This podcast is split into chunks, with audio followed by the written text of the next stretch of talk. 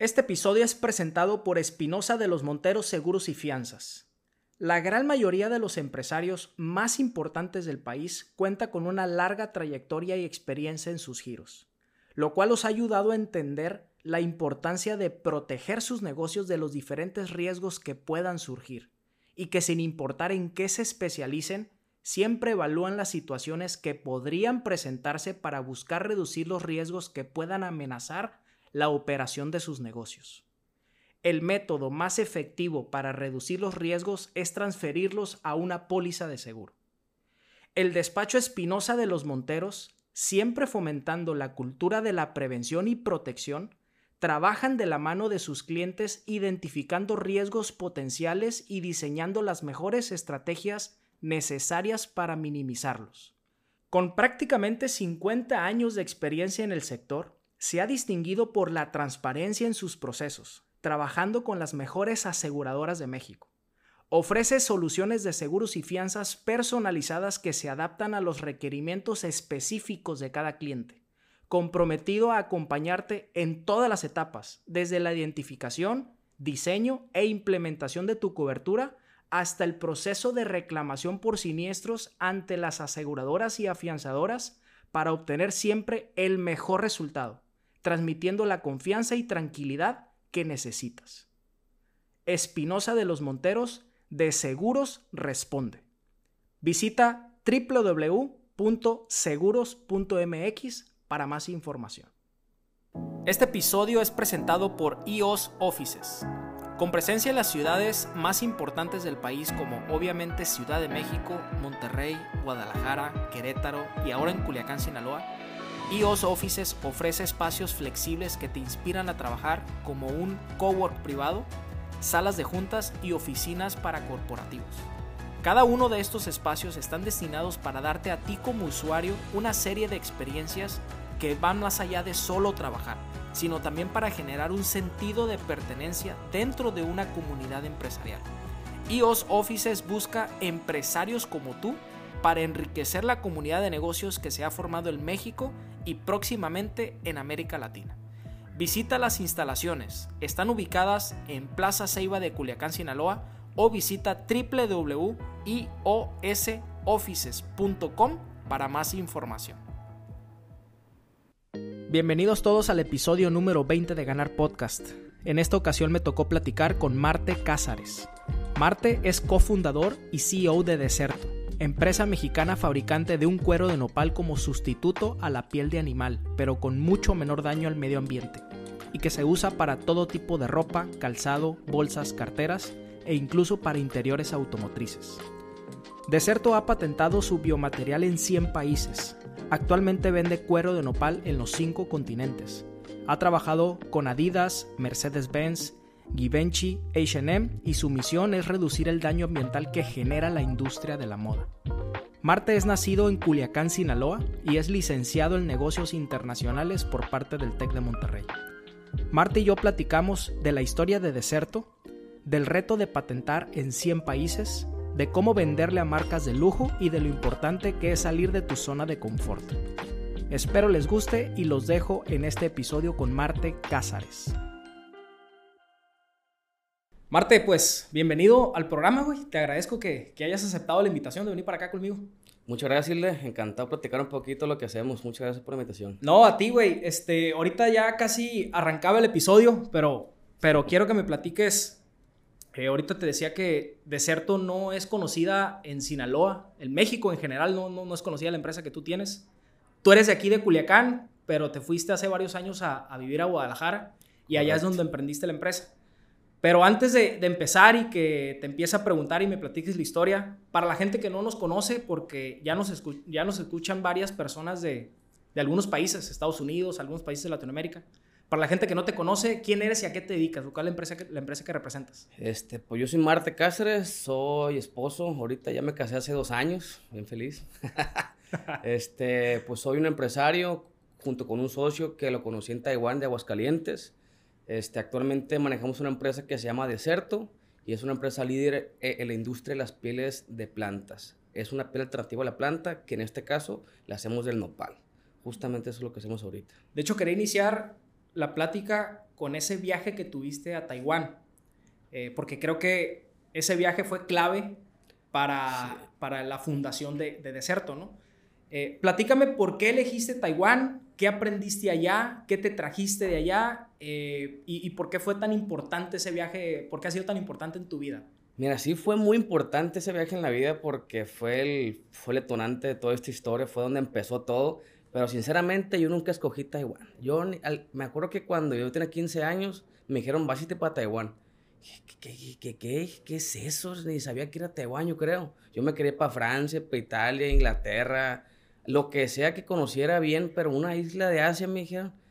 Dije, pues bueno, pues está bien, lo que caiga es bueno. Entonces me tocó irme a Taiwán, porque yo escogí otros países no estuvo la opción y me fui a Taiwán. Pero el plan era irte a estudiar inglés, aprender otro idioma.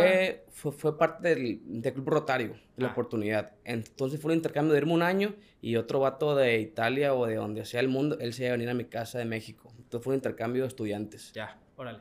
Y me tocó Taiwán y cuando llegué fue, fue un parteaguas porque yo me imaginaba que ese país, que es un país, obviamente esa isla, que no tenía nada y llevo con edificios gigantes, un edificio de 101 pisos, bien moderna la ciudad, bien tecnológica, bien padre todo, la gente bien amable, bien buena onda, un chingo de, de jóvenes, de estudiantes, de foráneos, no, fue otro rollo, me encantó Taiwán. Y fue cuando empecé a salir ahí, empecé a abrirme, empecé a ir, porque yo desde que yo tengo memoria, yo siempre quise ser arquitecto. E, entonces llego a Taiwán y digo, ábrale, qué padre, sí, con mi hermano, con mi papá, con mi mamá, son todos arquitectos. Entonces yo siempre fui así con esa idea, yo arquitecto, arquitecto, arquitecto. Y ya fui a Taiwán, ingazo, roña, decía, unos paraísos de, e, este, de construcción y todo lo demás, pero pasó justamente lo contrario. En vez de enamorarme de la arquitectura, la dejé ir y me enamoré de otra cosa, que era por, por los foráneos, este, hacer amigos, la ciudad, los países, las culturas, religión, etcétera. Y dije, no, pues esta arquitectura no es lo mío, lo mío es, es viajar, es conocer gente, conocer culturas. Y fue cuando esa, ese viaje para mí fue tan importante por eso, porque me di cuenta en realidad de lo que quería hacer, pues, en la vida, pues. ¿Y qué expectativa traía, traías antes de llegar?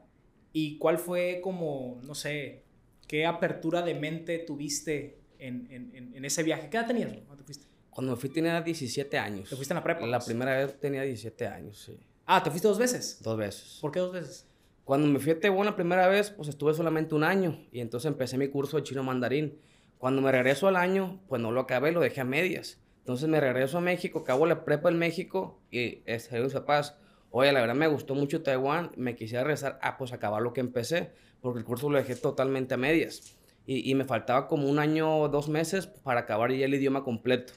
Pues me regreso a Taiwán después de la prepa este, acabó ese curso y en ese segundo año en que fui fue cuando ya conocí a mi socio, el Adrián. A él lo conocí en un antro, ahí en Taiwán. Justamente nos estamos echando unas cervezas a lo lejos y me hizo una amiga taiwanesa. Oye, fíjate que quedó, mexicano aquí en Taipei. Se lo voy a presentar. Y ¿a poco hay mexicano aquí en Taipei? Pues échalo, ¿cómo no? Y, no, y, y, ya nos presentan y resulta que la no, no, era común eh, eh, en, en, Taiwán que, que, hubiera, que hayas conocido mexicanos no. o sinaloenses. O sea, no, no, mexicanos, o sea, sinaloenses menos, pero mexicanos muy, muy pocos. Había brasileños, había de Panamá, de Colombia, un montón de europeos, asiáticos, pero no había mexicanos, no había mexicanos. ¿Y ahí conociste a tu socio ahorita actual? Ahí conocí a mi socio actual, al Adrián, en, en, en un antro en Taiwán, en una islita, y bien, bien padre. Y ¿Cómo fue eh, esa primera, eh, o sea, me imagino que se conocieron foráneos los dos, este, estaban como en otro chip, pero cuando empezaron, cuando se dieron cuenta que tenían cosas afines y que pudieron, que, pudieran en algún momento hacer negocio más adelante? Ese mismo día nació el amor, como dicen. Pero cuando nos conocimos ahí en el antro, resulta que le pregunto la edad y me dice, no, pues yo tengo 19 años, ¿y tú? Yo también 19. Ah, toma, aparte somos de la camada y todo el rollo.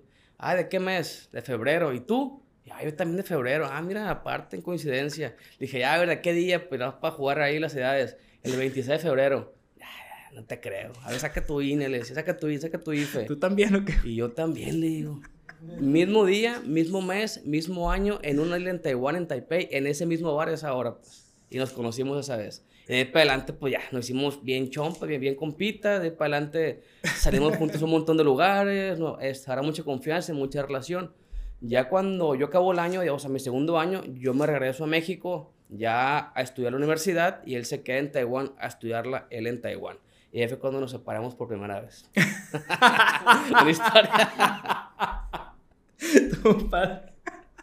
Oye, este, ahorita vamos a remontar cuando ya te regresas a México, pero eh, cuando estaba haciendo investigación para este podcast, me dijeron que cuando estabas estudiando la carrera, ¿qué estudiaste, güey?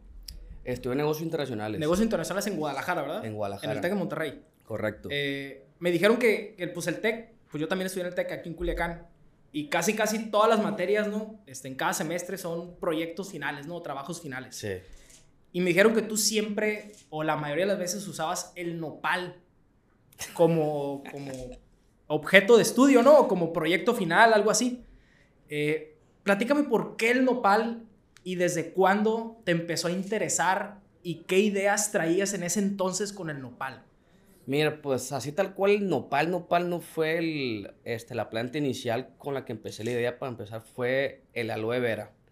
Cuando hice un, este, un negocio ahí en la universidad, fue, fue el último año, ahí empezamos a hacer un estudio acerca de aloe vera para hacer productos alternativos pues de aloe como los cosméticos, como, cremas, y al final hicimos destapacaños de aloe vera.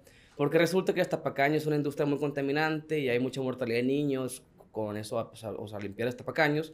Y fue cuando creamos ese producto, que al final pues no se pudo meter en otros países y eso es lo que quedó la empresa en la que trabajaba en ese momento.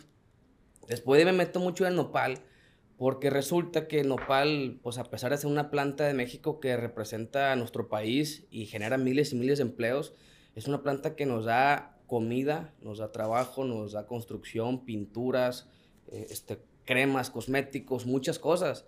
Y dije yo, oye, pues si el nopal es tan bueno y el, es, decir, el nopal es tan bueno para la, la salud o para las cremas, o para la piel, ¿por qué no hacerlo piel también? Pues, o sea, fue una lógica muy tonta, ¿no?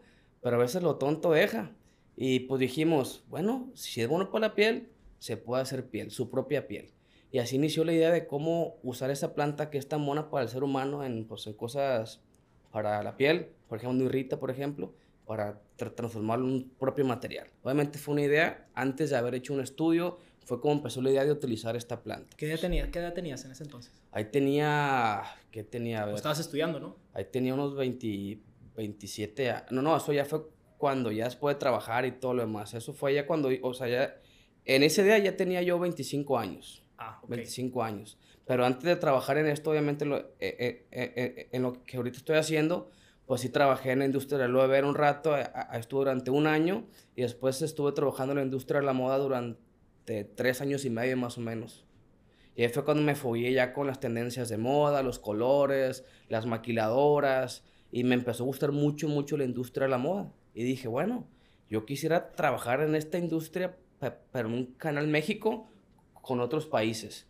Y fue cuando me empecé a meter de lleno en eso, y al final, junto con la experiencia de mi socio y la mía, fue cuando decidimos crear algo dentro de este giro, pero de una manera más verde, pues.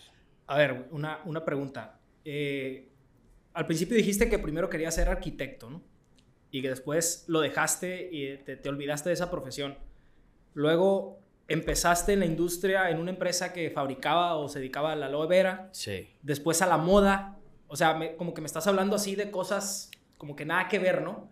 Eh, pero platícame ese momento en que tú ya decidiste empezar algo por tu propia cuenta. O no sé si desde chico siempre soñaste con ser emprendedor.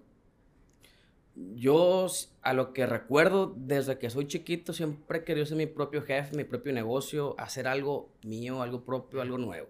Siempre lo quise. Y de hecho sí lo intenté, justamente, este, este, mi hermano se ríe porque él, él, se acuerda de todas las ideas que se me ocurrieron desde preparatoria, iba a ser un motel, iba a ser un cine, iba a ser un museo, iba a ser un restaurante en forma de WOW iba a ser un montón de cosas, un montón de ideas.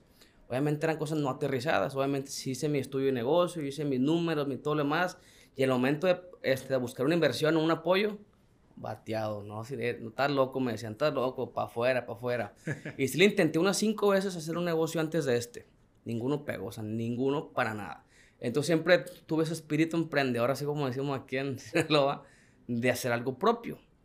Pero o no tuve la manera, o no era el tiempo o, e, este, o, o, o, no era el tiempo, como dice, pues correcto, o simplemente no estaba preparado todavía para ser emprendedor. Yo creo que, que ser emprendedor no es cuando tú digas, es cuando estés listo para emprender, pero ocupas experiencia, ocupas equipo, ocupas muchas cosas para hacerlo. Entonces hay que estar listo también por eso. ¿Y crees que esos años que estuviste como empleado en, en la industria de la aloe vera y esos dos o tres años que estuviste en la moda, crees que te sirvió para lo que estás haciendo ahorita?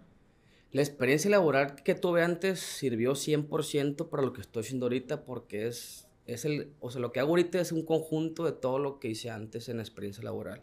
Moda y planta. Y es justamente lo que me dedico ahorita. Es, pero una mejor forma. Ahorita lo que hago es cómo, cómo mejorar la industria de la moda utilizando las plantas. Y platícame ahora sí, ¿cómo, ¿cómo inicia esa idea de Deserto que conociste a tu socio en Taiwán? Regresan los dos a México, ¿cómo se juntan y crean la, la, marca? Mira, te resumo esta historia porque son 10 años de una historia larguísima, ¿no?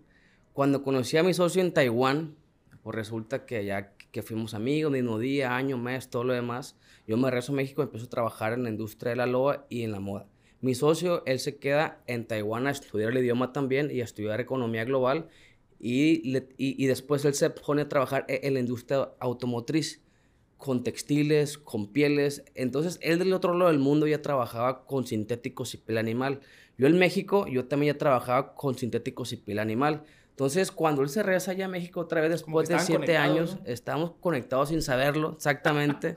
cuando regresa a México, me dice, hey, Marte, ¿dónde andas? No, pues en Guadalajara. Ah, justamente vine a ir a Guadalajara, me dice. Ah, toda madre, ya nos vimos estuvimos platicando lo que hicimos cada quien y resulta que hacíamos casi, casi lo mismo. Estamos metidos en una industria la cual era muy contaminante, muy grande e importante en el tema de materiales para la producción de productos, pues. Y fue cuando dijimos, oye, pero la neta yo ya estoy hasta la madre que no me dejan, o sea, no me dejan opinar de la empresa, no me dejan hacer algo diferente, no, o sea, no puedo levantar la mano y hacer un cambio importante, radical, ¿Por qué? Porque es muy riesgoso, ocupa dinero, etc. Entonces el jefe nos dejaba hacer cosas diferentes. Y dijimos, ah, pues hay que renunciar los dos y hacemos algo juntos. ¿Pero qué? Pues dije, a mí me gusta la moda, yo sé de moda, sé de plantas, ah, yo también sé automotriz, yo sé de, este, de materiales. Pues hay que poner en la mesa nuestro, este, nuestro bolso de herramientas y algo va a salir. Y dicho y hecho, nos pusimos en ahí pues, a platicar juntos en un balconcito ahí con unos tequilas a ver, hay que hacer algo, a ver, la moda, la automotriz, los deportes, ¿qué, qué? Pues un material, un material, ¿por qué? Porque el problema de la moda y el problema automotriz no es la industria, es el material que utilizan, eso es el contaminante, el material. Dijimos, si podemos sustituir la piel sintética o el cuero animal con uno de planta mexicana, le vamos a dar el golpe que ocupa la industria. Y la pregunta fue, ¿cuál planta? Pues yo la dije, el aloe vera el aloe vera. Y él dijo, no, dijo otra, la sábila. Y empezamos así a debatir. Y empezamos a trabajar directamente con la sábila y el aloe vera. Pero dijimos, bueno, ya hacemos con cuál empezar. Ahora, ¿cómo le hacemos? O sea, ¿cómo empezamos? Ya tenemos la idea de un, este, de crear, bueno, era una idea muy loca, ¿no? De decir, ah, sí, voy a hacer un material hecho de aloe, voy a hacer un material sustituto al cuero, pero de sábila. Y ahora, o sea, ahora ¿A dónde vas? ¿A quién tocas puertas? ¿A quién le lana?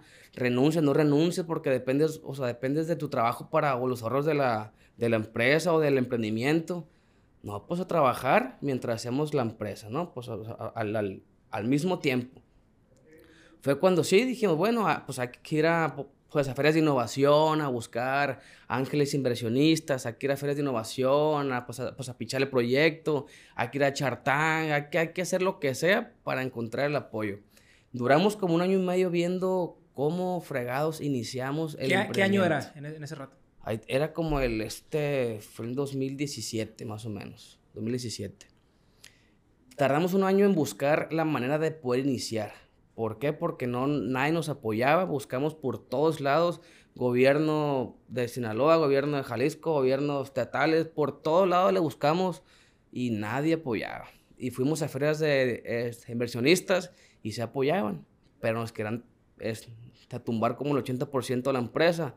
Dicen, oye, el, el, o sea, el, eh, ustedes venían así, ya me lo quiere robar, pues, o sea, no, no, no tenía sentido lo que nos pedían para una inversión muy pequeña, pues, que en realidad lo que ocupamos era muy pequeño. Dijimos, ¿sabes qué? Ya hay que dejarnos de buscar inversionistas, de buscar toda la gente, hay que hacerlo nosotros.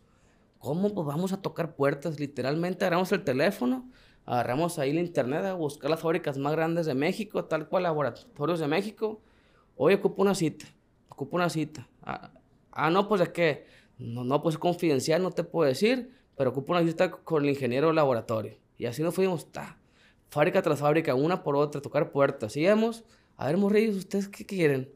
No, pues fíjate que ocupamos primero que nos firme su contrato de confidencialidad. Porque este proyecto es, es, es, es algo muy nuevo, muy interesante, pero no puedo platicarte esto sin el contrato. Me lo firmaban todos, sin problema. Yo lo firmaba y le platicaba, fíjate que quiero hacer un material de aloe vera. No, túmbate rollo, decía, túmbate rollo.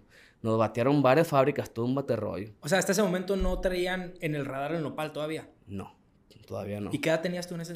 Tenía, tenía 27 años, 27 años más o menos, sí, 27 años. 27. Y empezó la idea, bueno, pues el nopal estaba dentro, pero no era la opción A. Ok. Eh, ahí era la opción C, Ok, ok. el nopal. Entonces, ya cuando empezamos a buscar más fábricas, porque nos batearon todos, nos batearon todos, empezamos a hacer unas, este, unas pruebas pues, literal, locales en casa. Así formulación de una pasta del nopal con aloe vera para hacer algo, pero no, no sabíamos. O sea, la, o sea, la verdad es que nosotros no somos, o sea, nunca fuimos ingenieros químicos, ni biólogos, ni tecnólogos, ni agricultores. Eh, Pues éramos unos, bueno, no empresarios, pues entonces éramos unos estudiantes que traen una, pues una idea interesante, pero no, pe- pero no tienen la experiencia necesaria para hacerlo, o sea, por sí solos. Fue cuando dijimos, bueno, si no sabemos de agricultura, aquí con una agricultora que nos enseñe. Y fuimos a agricultura, fuimos con agricultores de, de aloe, de sable nopal, para que nos enseñaran la historia del nopal, de la, este, la cactácea, para entender el nacimiento de la planta, este, lo que ocupa, lo que no ocupa. Después fuimos a fábricas a tomar cursos de, de sintéticos, de, este, de producción. Nos fuimos a León a meternos a las, pues, a las tenerías de animales, a ver cómo se transforma el animal en una piel. Nos metimos en todas las áreas necesarias para aprender cómo transformar una planta a, pues, a un material sustituto al cuero. Pues. Ya cuando sabíamos eso dijimos, bueno, ya, ya entendemos el, o sea, o sea, ya entendemos los puntos importantes, ahora lo que falta es saber unirlos, saber unirlos. Ocupamos una fábrica y un laboratorio, forzosamente. ¿Quién nos los va a poner? Porque obviamente sale carísimo poner una fábrica. Imposible abrir la fábrica. Pues era, alguien nos tiene que apoyar a abrir una fábrica o un laboratorio. A, a ver cómo lo hacemos. Oye, Marta, una pregunta. Eh, en, en esa etapa de un año, año y medio, que traían la idea que los inversionistas los bateaban, que tocaban las puertas directamente con las fábricas y los bateaban también. Eh, ¿qué, ¿Qué crees tú, ahorita volteando hacia atrás, qué crees que era lo que a ustedes los motivaba o los movía por dentro para seguir adelante? Pues mira, ya habíamos renunciado. Ah, ya habían renunciado Ya a la chamba. renunciado a la chamba. Esa es una motivación. Ya no teníamos dinero. Este, hemos invertido ya dos años de tiempo de una inestabilidad social y emocional. Habían pasado ya muchas cosas. O sea, no había opción de que no fuera posible. En nuestras cabezas nunca estuvo la opción no sea poder. Nunca, te lo juro que nunca pasó por la cabeza. ¿Por qué? Porque para nosotros era imposible que ya todo el esfuerzo y todo lo que le dimos a esta, a esta idea no, no pudiera pasar. Mientras que todo el mundo alrededor de nosotros decían, esto es tonto, esto es imposible que ganen material. Todo el mundo nos decía que no se podía. Decían, oye, ya déjate de cosas, me decían, déjate, de co- regresa donde trabajas antes. Te iba bien, pues aquí estás haciendo. No, no, no, yo sé que va a salir, yo sé que va a salir. Igual mis socios le decían, oye, ya déjate cosas, vete a tu chamba de antes.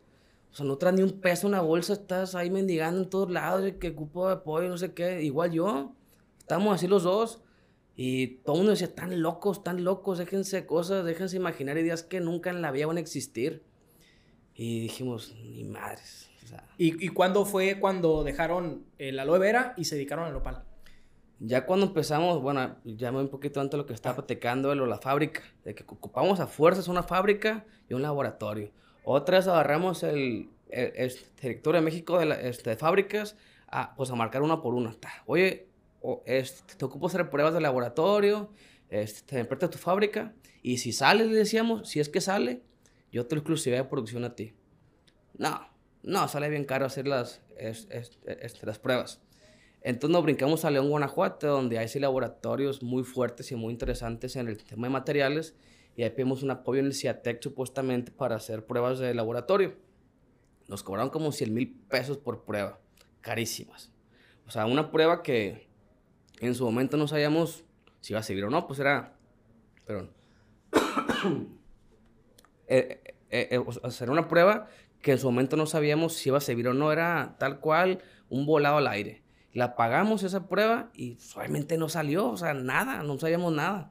Y dije, pues no, pues estamos mal, estamos mal. Empezamos a buscar fábricas igual, seguirle, seguirle ahí la talacha de buscar la fábrica en, en donde sea México, pero que nos las prestaran. Y todos nos cobraban un montón de lana por prueba. No, yo te cobro 150 mil, 300 mil por cada prueba.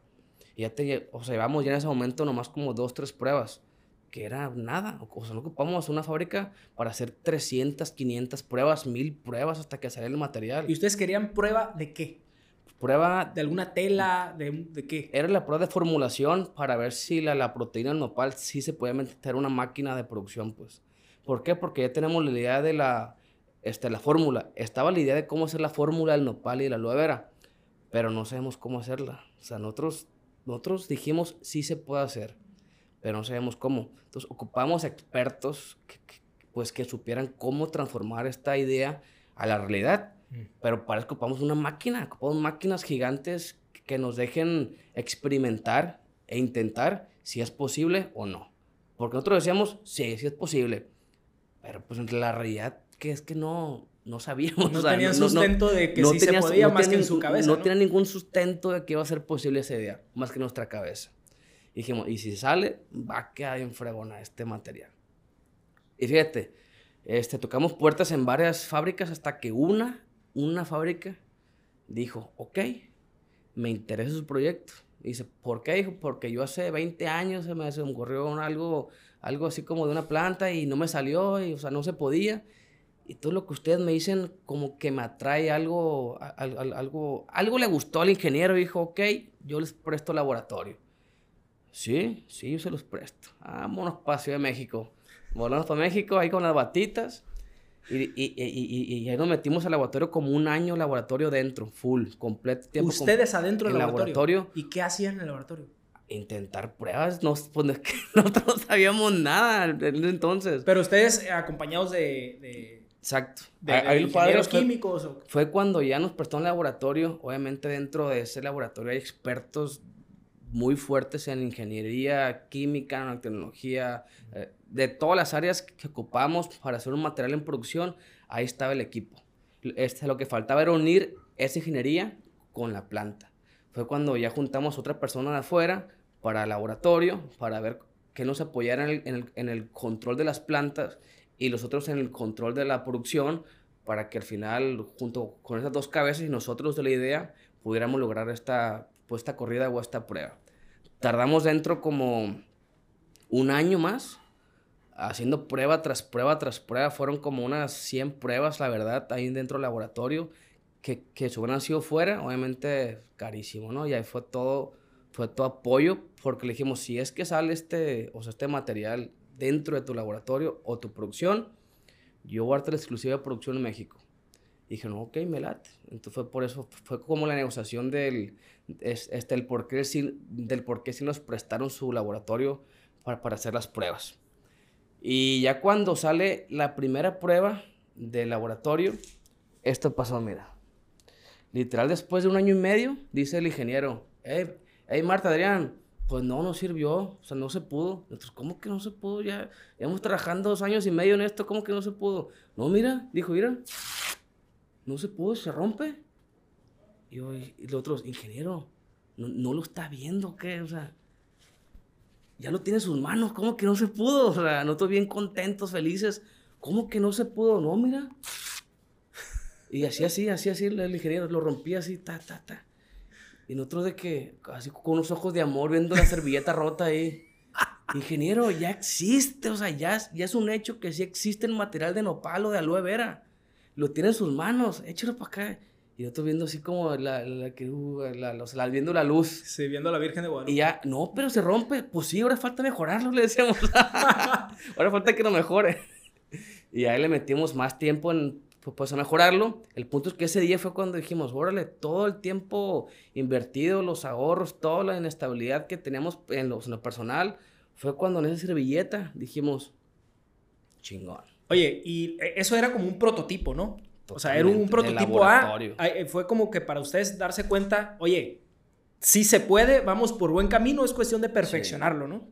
Eh, pero, pero en ese tiempo, Marte, la neta, me, los imagino, no sé si se fueron a vivir a Ciudad de México o, iban y venían y, pues sin chamba y con capital de ustedes, de sus familias, qué sé yo.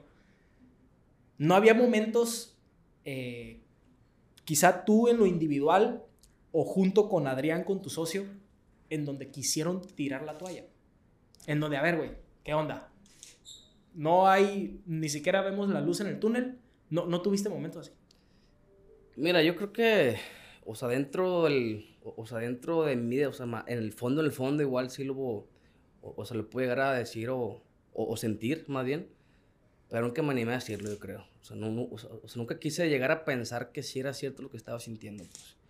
Y entonces yo solo, o sea, yo solo me ponía esa barrera de no, no, sí se puede, sí se puede, no que quitar la toalla.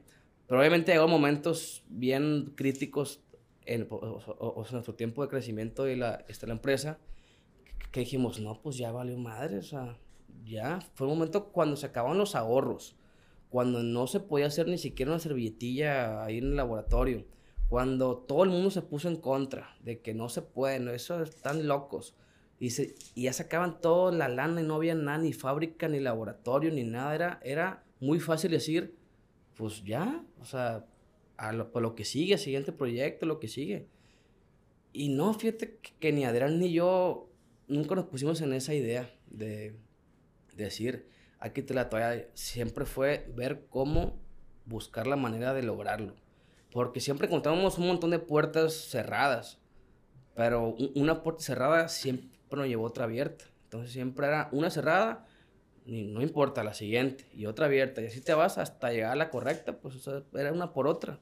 Y así, sin, sin malas ganas, siempre fue con mucho, mucho, muchas ganas de que saliera adelante. Y, y en el tema de las críticas, eh, mira, la neta, a mí personalmente, más antes, ¿no? Ahorita ya, ya es algo que estoy aprendiendo a sobrellevar. El, el rollo del miedo a las críticas o el miedo al que dirán, ¿no? De hecho, el podcast eh, yo lo postergué durante más de dos años porque me daba mucho miedo lanzarme, me daba mucho miedo el que la gente, el que iba a decir, ¿no?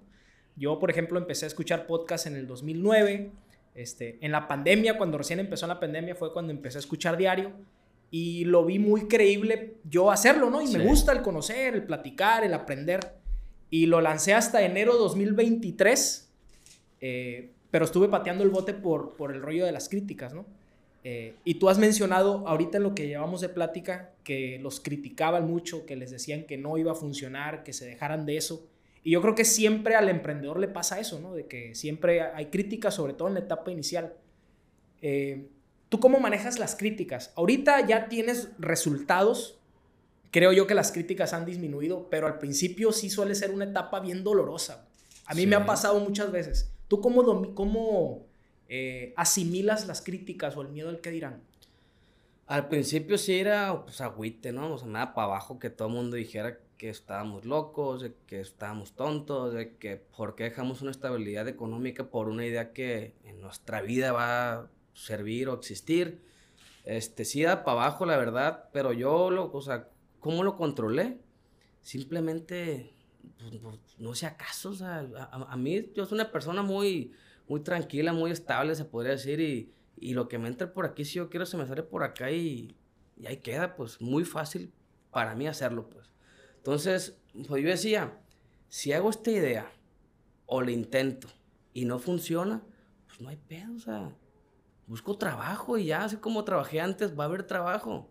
O si, o sea yo soy bueno para vender, y todo lo había vendido y, y, y, y, pues está en desarrollo de producto y todo lo demás, chamba voy a tener. O sea, ¿por qué no tomarme el riesgo de intentar lo que yo creo que va, o sea, que se va a poder? Y si no puede, pues ya, no pasa absolutamente nada, no me voy a morir por eso. Simplemente voy a decir, ok, no se pudo. Pero si no lo hubiera intentado, nunca hubiera, nunca hubiera poder haber dicho, no se pudo. Entonces, esa, esa decisión de decir si se pudo o no se pudo solamente está en ti si lo intentaste o no. Y por eso fue que dije, no, pues me vale si lo, lo, que la gente. Totalmente no me importaba ni a mí ni a mi socio. Porque sabemos que si no pasaba, no iba a pasar absolutamente en nuestras vidas. Obviamente íbamos a decir, ah, no se pudo, vamos por el siguiente. Pero mientras íbamos a agarrar un trabajo. ¿Por qué? Porque pues sabemos que sabemos chambear o, o lo que sea. El punto es que no cerrarnos a una algo tan pequeño de decir, ay, no, ya me voy para abajo y me voy a, o sea, no, no se me da depresión o no sé, ¿no? darle para adelante siempre en nuestra, nuestra mentalidad. Y en, las épocas de vacas gordas, pues todo es amor y felicidad y dulzura, ¿no? Pero en las épocas de vacas flacas es cuando, la neta, pues hay, hay, problemas, ¿no? Y, y, en esa etapa cuando, cuando no tenían lana y estaban en las pruebas y que se daba o no se daba la fórmula, eh, ¿tenías este, esas discusiones o esos malos ratos entre socios eh, cómo, cómo, sobrellevaron entre los dos ese, ese año y medio de pruebas, de pruebas, de que jalaba o no jalaba? Pues yo creo que ahí la clave fue ponernos de acuerdo mi socio y yo, porque cada quien pues sabe más de una cosa que de otra. Entonces es algo, o sea, pues a pesar de que somos pues nacidos una hora de diferencia, somos muy diferentes en nuestra personalidad y en cosas que sabemos, ¿no? O sea, sí, sí sabemos los dos de moda, de materiales, de pieles, plantas, todo lo demás.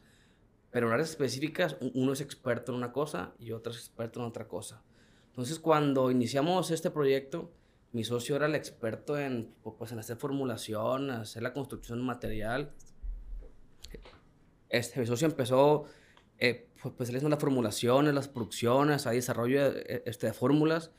Y, y, y yo le dije a él, no te preocupes, tú encárgate de eso y yo me encargo de ver la manera de conseguir lana con quien sea, pero para seguir chambeando. Entonces me metí yo más en el tema comercial y, y de ver cómo jalar algo para, para, seguir trabajando. Y él, se, y él se quedó un poquito más en el tema de la formulación del material. Mm. Y así fue cuando ya pudimos, pues, los dos trabajar de una manera un poquito más a gusto, pues, sin frenarle porque sabíamos que uno iba a hacer lo otro sin necesidad de estar pues con la preocupación de que va a estar o no va a estar pues. Y así fue como. Y luego me pusiste el ejemplo de la servilleta, dieron con esa mini prueba, ese prototipo, ¿qué siguió después? No, hombre, ahí empieza lo bueno, ahí sí, ahí empezó lo bueno. Sale la servilleta, estoy hablando que salió la servilleta como en enero de 2019, más o menos, por ahí, enero. Y ya, con la servilleta, pues le, este, la seguimos dando y como para junio ya teníamos un material ya, ya, ya más o menos, por lo agarrabas y así te aguantaba pues el, pues el tirón y todo lo demás. Y ya, fue gato, ya, ya le hicimos, ya. ¿Y, la textura es que como tipo piel, como si fuera piel de animal, como plástico? ¿Cómo, es la textura? La primera que de, hicimos... De, esas, de esas primeras pruebas. La primera que hicimos fue una textura lisa, así verde, lisa. Pero, se puede hacer del color que sea, obviamente. Pero esa primera fue negra y verde lisas las dos. Porque hacer la otra textura diferente era más proceso, más cosas. Y para hacer la primera prueba dijimos lisa de un solo color, dos colores. Cuando sale en junio la primera prueba piloto de laboratorio ya bien, salieron como, salieron como dos a cuatro más o menos. O sea, dos literal, dos pedazos más grandes. Dijimos, órale, ya, ya la hicimos. Ya salieron los A4 ya la hicimos, ya es real, ya existe, hay que decirle al mundo que existe el material. Ahora fue, bueno, pero ahora como empresa, no tenemos empresa. no tenemos, no, tenemos ni empresa, no teníamos ni patente, no teníamos ni marca registrada, no tenemos absolutamente nada. Oye, pues de hecho dicen los gringos sobre todo, ¿no? El, el famoso emprendimiento pragmático, que así se deben de hacer los negocios. Primero empiezas haciendo prototipos y después te encargas de hacer la marca, logotipo, y mucha gente empieza al revés, ¿no? Primero ve el logotipo, ve la marca, le invierta eso cuando no tienen nada, ningún producto, qué servicio que, que ofrecer. Sí, no tenemos absolutamente nada cuando salieron esos A4. Solamente un contratito de confidencialidad con la fábrica que, que, da ahí tal cosa.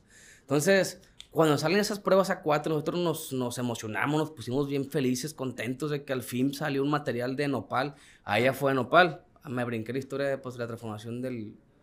Bueno, empecé con aloe vera y después al final nos, este, nos cambiamos a nopal porque salía muy caro la transformación de la aloe vera a una proteína. Porque la aloe vera es, es una, es una planta que, tarda más tiempo en crecer y, y, y, ocupa mucho cuidado. El nopal no ocupa ni cuidado ni tiempo. Entonces fue por eso pues, el cambio de aloe vera al nopal.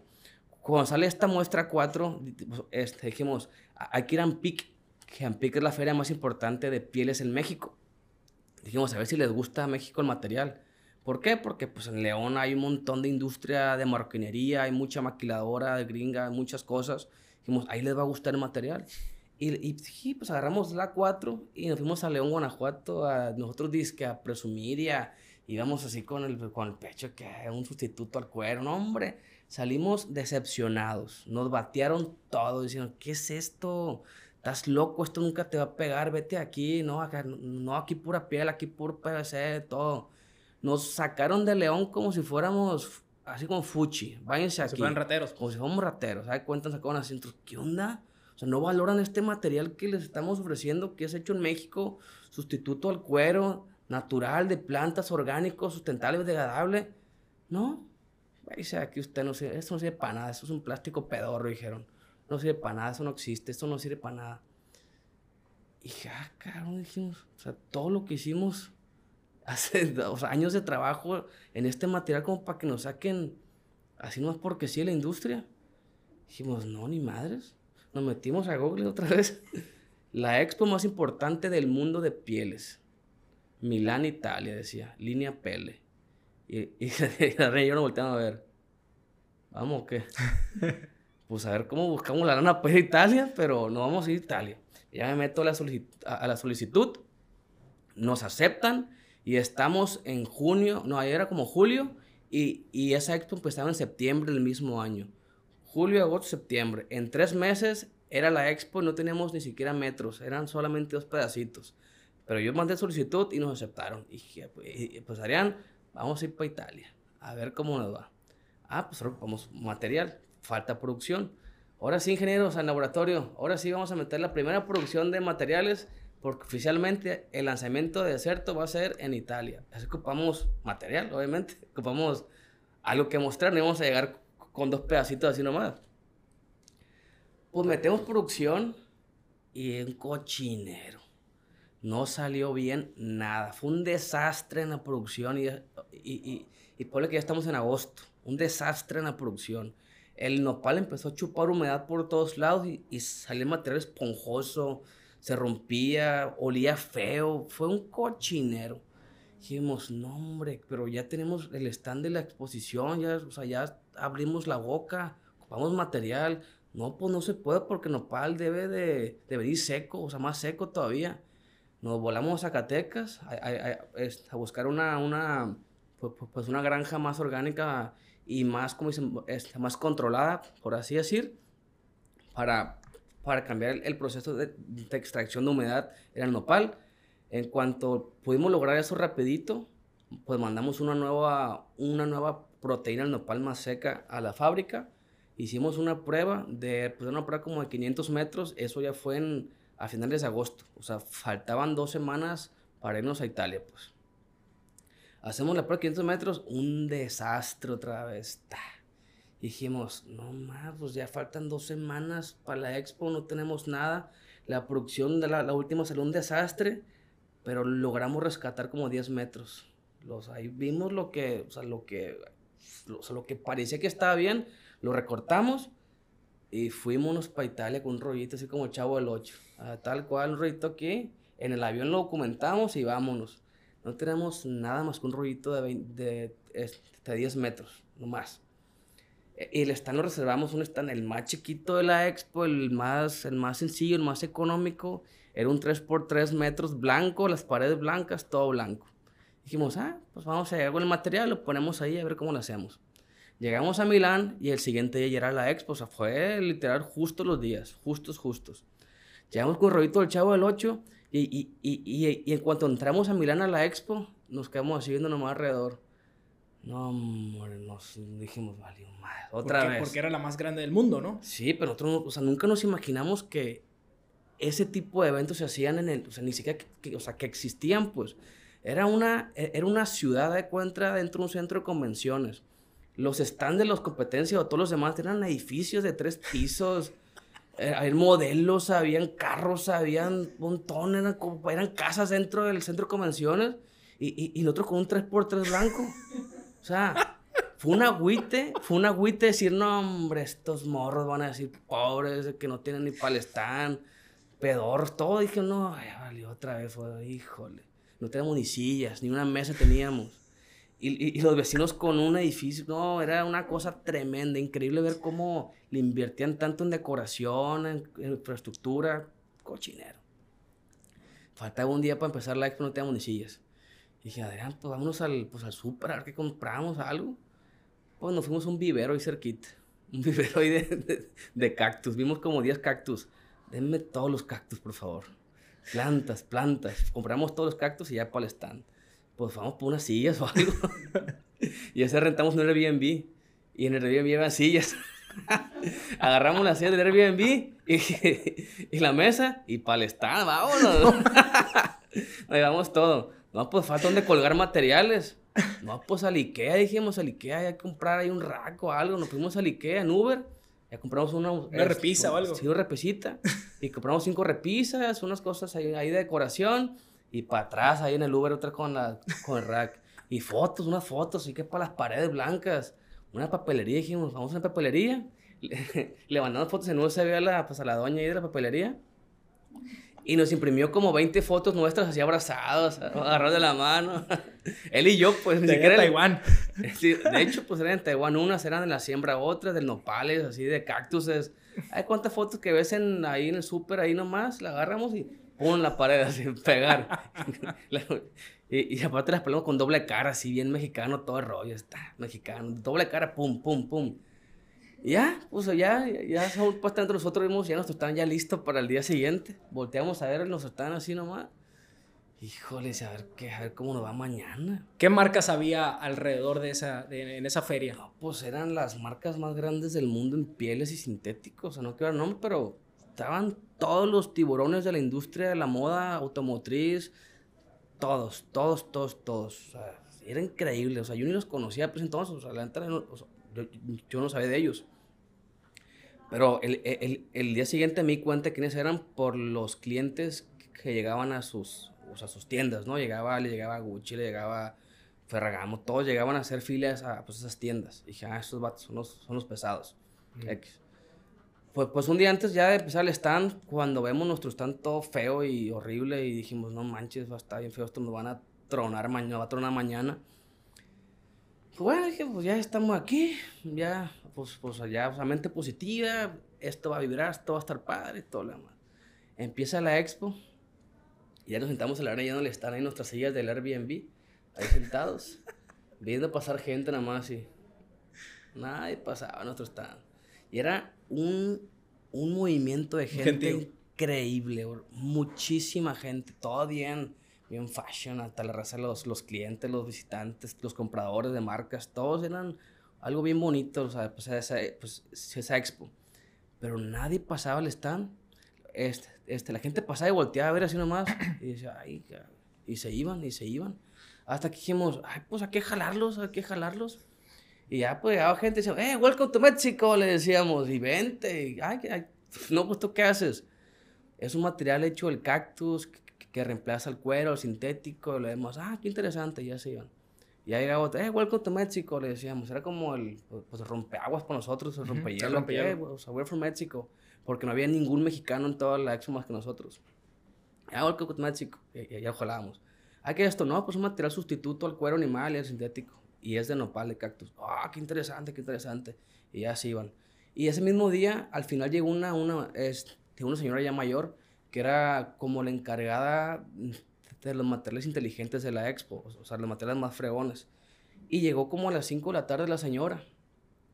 Y llega sola y ve el material. Y dice, ah, what is this? ¿Qué, ¿Qué es esto? No sé qué. No, pues un material sustituto al cuero y el sintético, pero hecho de plantas de nopal. Le dijo, ¿en serio? O sea, ¿lo que ves en serio? Sí, esto es de nopal, es, es, hecho de plantas. Dijo, increíble, increíble. Y se va. Ya. Dijimos, no, pues este día fue un fracaso. Para nosotros, pues, o sea, no hubo ninguna marca, no hubo ningún cliente, no hubo absolutamente nada, más que unos cinco visitas en todo el stand. Pero era, o sea, cinco visitas de ver millones de personas ahí en el evento, pues. El día siguiente, pues llevamos un poquito... ¿Duraba dos días el evento? Tres días. Ah, tres días. tres días. Llegamos el día siguiente al, pues al stand, ya nos, pues llegamos al stand, nos sentamos ahí en la sillita y, y esperando a ver si llegaba alguien al stand. Y pasó lo que nunca esperamos en nuestras días que iba a pasar. Esa señora, este, la que visitó el stand un día antes a la última hora, era la encargada de materiales más inteligentes de toda la expo. Entonces ella cuando vio el material, dijo, esto, en la mañana dio una plática en el stand el segundo día y dijo, vayan al stand de deserto. Andan ofreciendo un material que es sustituto al cuero, al sintético, y está muy suave y es justo lo que la, este, lo que la industria de lujo está buscando. Eso lo dijo la señora nomás en su, plática ahí, este electro. Como la de la mañana el segundo día, teníamos un filón para entrar al stand. Un montón de gente estaba ahí en el stand queriendo ver y tocar el material. Pues nosotros dijimos, no manches, somos dos personas, somos unos cuatro ahí. Y ya todos ahí viendo que de, sí, desierto, es un material de nopal, de cactus y no sé qué. Oye, pero puede ser color rojo, sí, cómo no. Eh, puede ser textura. No, no sabíamos. Oye, puede ser colores guindas, este, verdes, amarillos, sí, sí, cómo no. Eh, soporte biodegradable, sí, te lo hago, cómo no. Eh, pero la textura de cocodrilo, te lo hago, claro que sí, cómo no. Eh, pero un pedido de mil metros, mañana te lo tengo. todo le decía que, todo le decíamos que hacía a todos los clientes. Empezó a llegar un montón de gente al stand. Hasta llegó un vato que me acuerdo que se llama Nevio Benvenuto. Porque llega al stand, lleno el stand estaba, así llega. Y llega una persona al stand a la pura filita y dice, I am Nevio Benvenuto. Y, ya se queda así. Y nosotros que, sepa quién es este vato, o sea, X. From Gucci, dice. Entonces digo, ay, caro, nos llegó Gucci el stand. Adrián le dice, ve, ve, ve, ve, pues ve con este vato. No, ve tú, yo estoy con Puma, yo estoy con Timberland, decía. Pues, ¿quién o qué?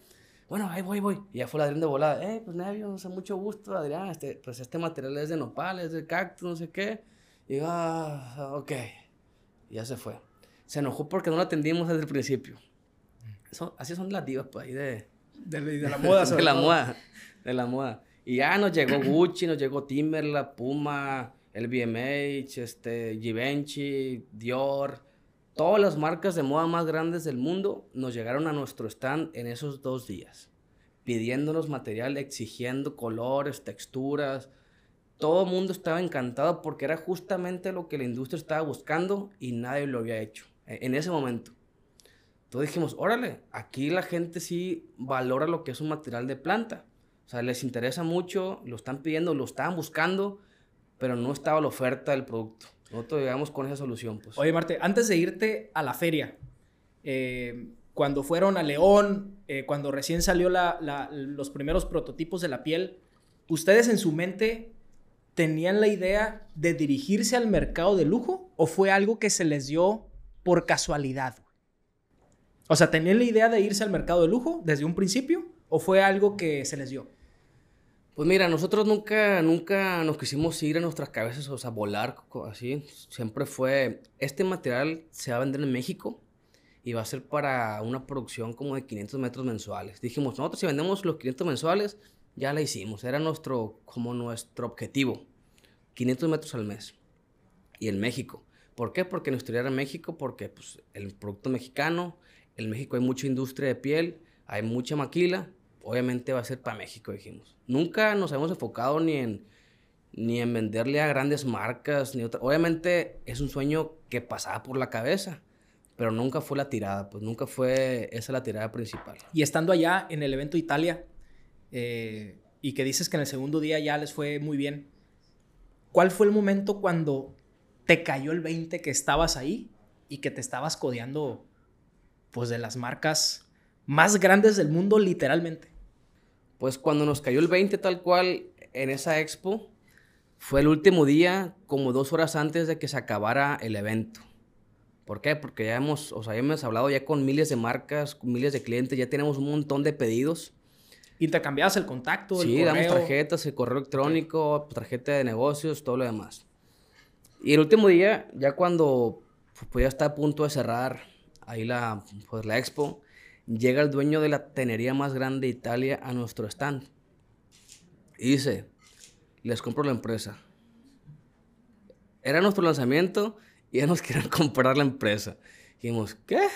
¿qué está pasando? Les compro la empresa. Me encanta su, tecnología, la quiero, es, se pone en Italia, ¿cuánto quieren por su empresa? Yo me voy a encargar de la producción, de la formulación, ustedes me nomás la fórmula, yo la voy a hacer aquí, dígame cuánto quieren. Dijimos, ándale, o sea, ni siquiera nos dejan disfrutar el bebé que acaban de hacer de dos días, pues. Y no, obviamente le dijimos que no, le dijimos, no, no se vende, es una patente mexicana, no está todavía patente, pero este, dijimos que no, no se vende, no se vende. No, pero ¿cuánto, cuánto? No se vende, no se vende. Ya, ahí quedó. Entonces dijimos, oye, ¿qué onda que en el lanzamiento del material nos quieren comprar la fórmula, pues el material de, de nopal? Pues eso es una buena señal, dijimos, ya nos quedó el 20 de que literal este, este material era lo que la industria estaba esperando en ese momento, tal cual. Cuando volamos de regreso el siguiente día de la expo, obviamente, a, pues a México, o- o- obviamente regresamos las sillas, el Airbnb y todo lo demás. todo se regresó. Lo regresamos, ya regresamos ya con el rollito, de- así como el chavo Loche de vuelta a México. En el avión íbamos así los dos, así viendo, así, así a la deriva para adelante, shock. que en shock, no podíamos creer lo que estaba pasando, lo que pasó. Dijimos, oye, ¿te das cuenta de lo que, o sea, lo que hicimos, o sea, lo, que en realidad hicimos en esa expo? Lo que transformamos a la gente, lo que les dijimos aparte, las promesas que hicimos. Los Todo- compromisos los que habían compromisos que asumimos. Entonces, sí. Y para entonces no tenemos ni la formulación correcta, ni equipo de agricultor correcto, ni la patente hecha, nada. Llegamos a México, pues ya después de las, este, las 10 horas de vuelo, 12 horas de vuelo, llegamos y el correo lo tenemos a tope. ¡Pum! Y no tenemos ni oficina nosotros todavía. Nada teníamos. Fue a buscar oficina. Ahí una oficinita la agarramos, éramos dos personas más. Pues no podíamos porque nos llegaban más de 200 correos a cada quien todos los días. De todo el mundo, se pasó la voz. La, la noticia se mandó a una, una, a, a- a una televisora de, es- este, de Francia y toda Europa se enteró en dos días de lo que estamos haciendo. Se hizo viral la noticia y ya más de 100 países sabían quién era Desierto y qué hacía. Nos empezaron a llegar pedidos de la India, de Camboya, China, Francia, Kuwait, eh, Brasil, de todos lados, llegando, llegando a la expo, pidiendo metros. Eh, dame 10 del verde, dame 50 del rojo, dame tantos metros. Y nosotros, caso decíamos, ¿qué hacemos? ¿Qué hacemos? Bendito problema, ¿no? Pues, eh, pues sí, pro- pero problemito, problemón, porque no teníamos ni siquiera 10 metros nosotros. Y en esto le decimos a los ingenieros, hey, Inges, pues producción, pues dame nopal. Ay, que es cierto, no tenemos ni nopal, pues. no tenemos nopal todavía. Nos metemos directo a Zacatecas, allá a buscar agricultores y todo rollo para, para buscar la proteína del nopal, a ver qué, qué le puede extraer de tal manera. Hasta que encontramos un agricultor muy bueno, ya nos cerramos eh, eh, este, con él. A ver, Francisco, prodúceme tantas toneladas de nopal este, este, de esta manera y mándamelas a México. Y ahí trabajando en mil por ta, ta, ta, ta, ta. Ya mandamos una tonelada, la primera tonelada que mandamos a fábrica era una, una producción para 5 mil metros. Inge, ahora sí, producción de 5 mil metros, en, en rojo, verde, negro, tal, tal, tal. Pues bueno, lo que tú digas, lo mete a producción, fiasco. No se hizo un cochinero en la producción. No estaba controlada la producción todavía.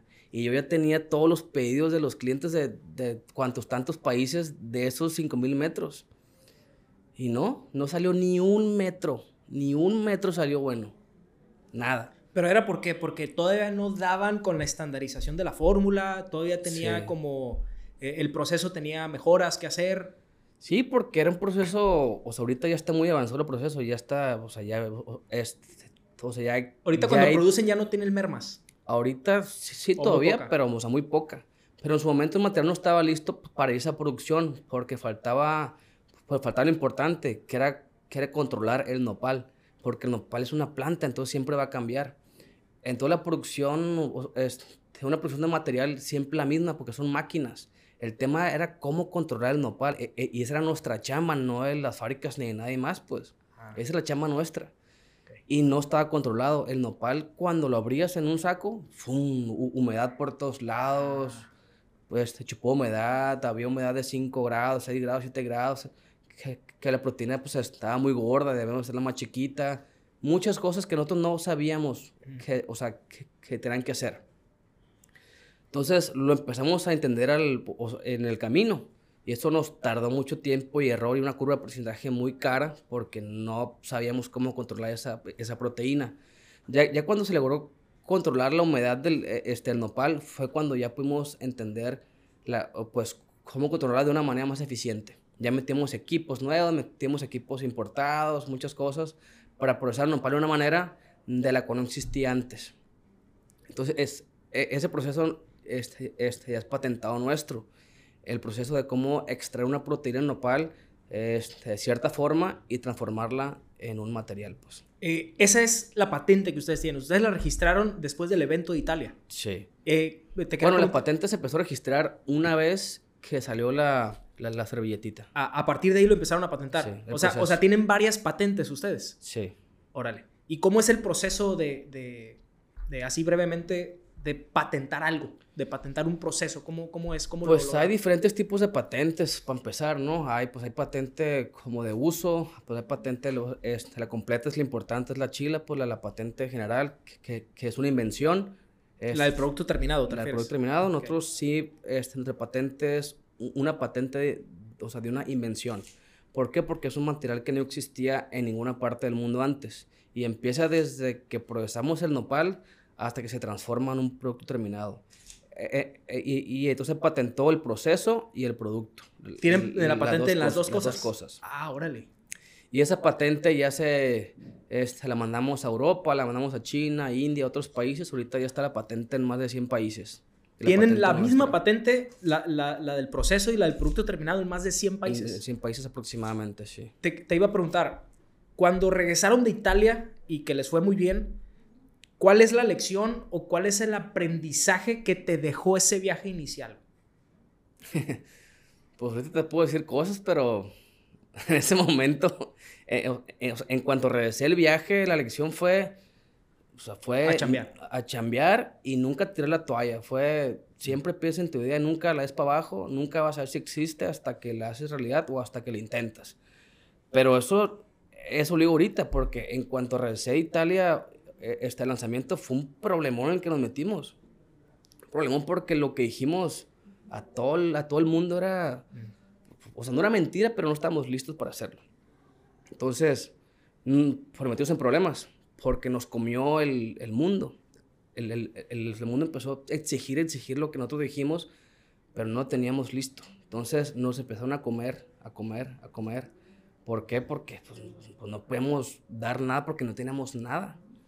Oye, Marte, a ver, regresas de Italia con muchos contactos, con muchos pedidos, con mucho aprendizaje, eh, pero me dices que las pruebas aquí en México no empezaron a salir y todos esos compromisos que tú tenías eh, por cumplir, cómo lo resolviste y porque de volada eh, entró la pandemia, ¿no? O sea, ¿cómo, cómo fue esos momentos? Pues la expo fue en septiembre, fue como el 15, 14, fue como el 14 de septiembre la expo. Llegó a México. 2019. 2019. Llegó el, pues, ¿qué? El, el, 18 a México más o menos y atascado correos, como te dije, miles de correos todos los días, 100, 200, 300 con pedidos y siempre decíamos que sí nosotros hasta que ya nos dimos cuenta que nos tronó, de que no hay material, o sea, no se pudo, no hay ni un metro, no hay ni un color, no hay colores. Dijimos, el tiempo de espera de cada pedido es de cuatro semanas. Les pusimos a todos los correos, cuatro semanas, cuatro semanas, para ver si en cuatro semanas nos daba oportunidad de aprender cómo hacer una producción correcta. Pasan cuatro semanas y no tenemos todavía nada. Pero pasa algo. Llega la pandemia.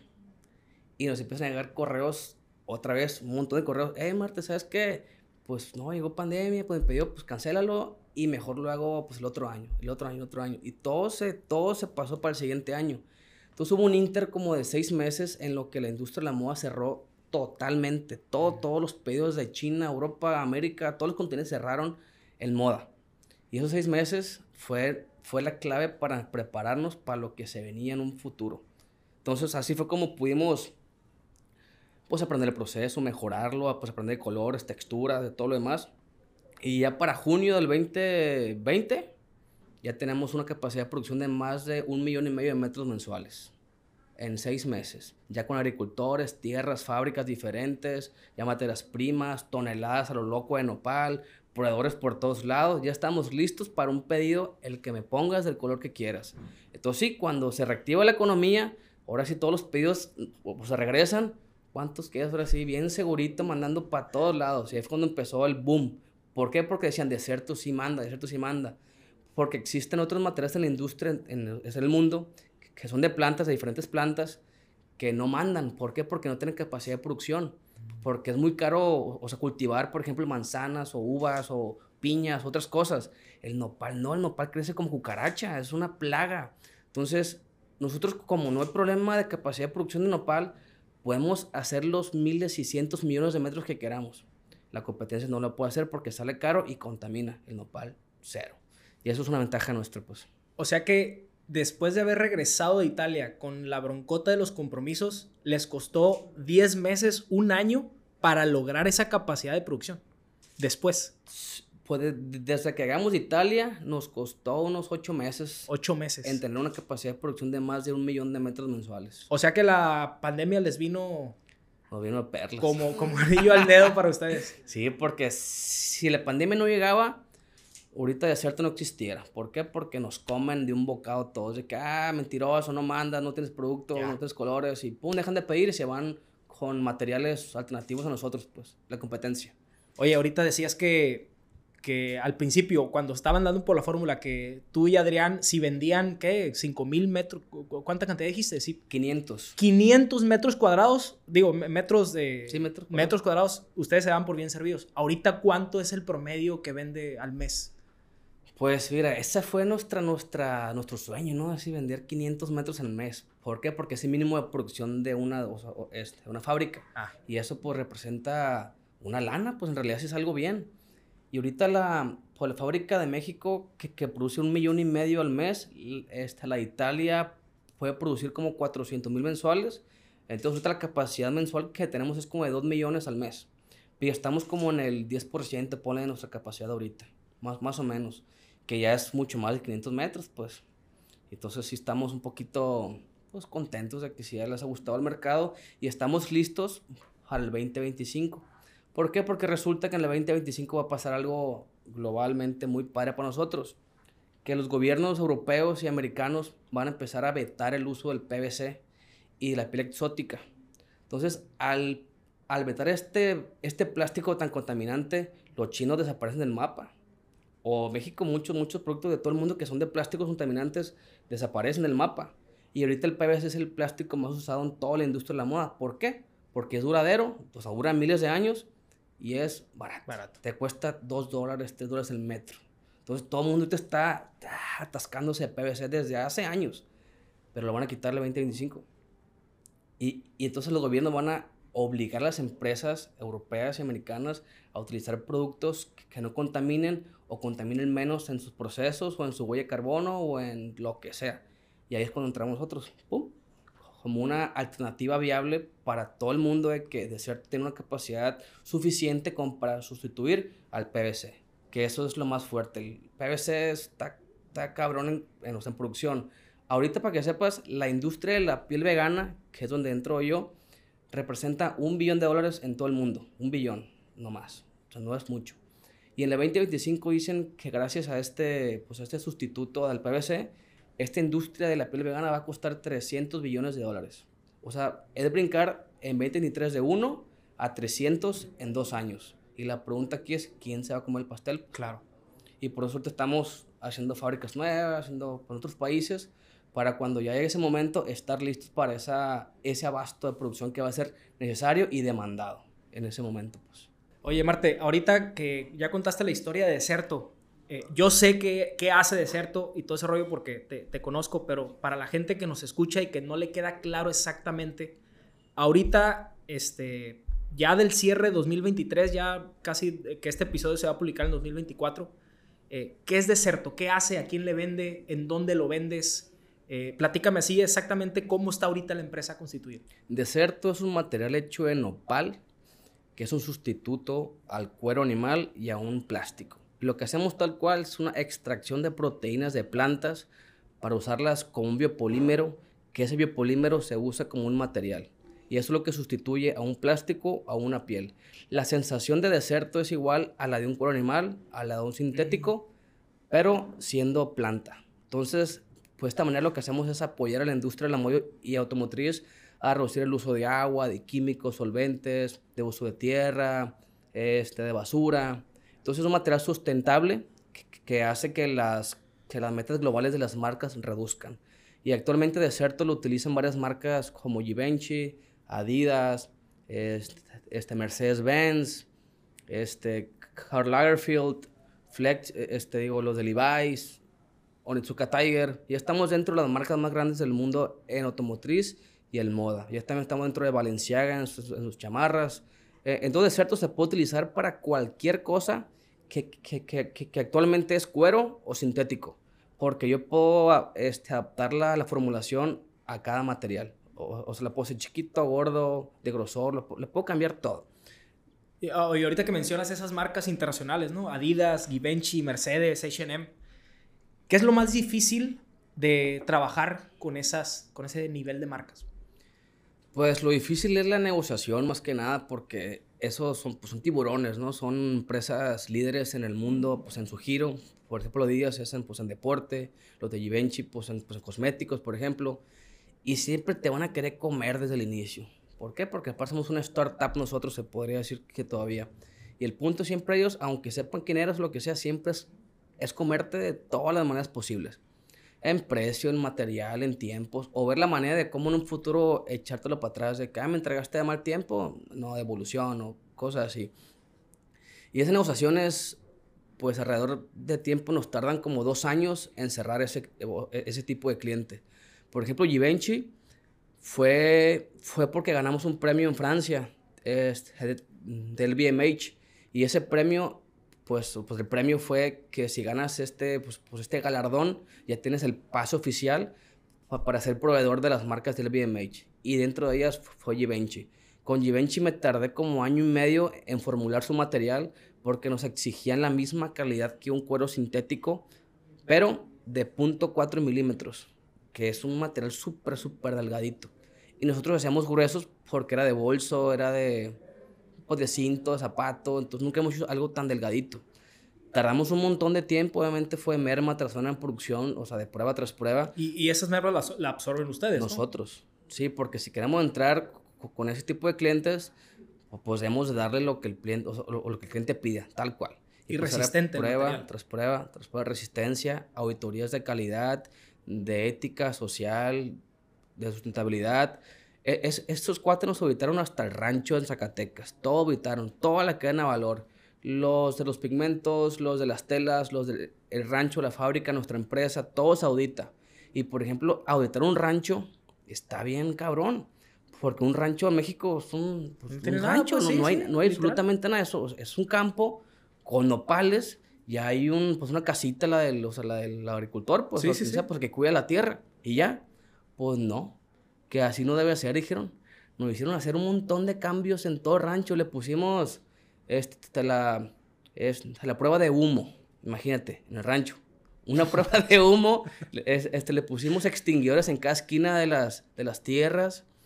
Este, una salida de emergencia en el rancho un montón de cosas que, oye, pero es un rancho, o sea, o, un incendio, corre por donde quieras. o sea, no, no hay, o sea, no hay una, o sea, no hay que, ay, vete por aquí. No, le corresponde, sea. Un manual de cómo salir de una manera, o sea, segura el rancho, un manual. Y, pues capacitación a todos los agricultores de cómo hacer esa salida de seguridad. Cascos a los agricultores, equipos de seguridad.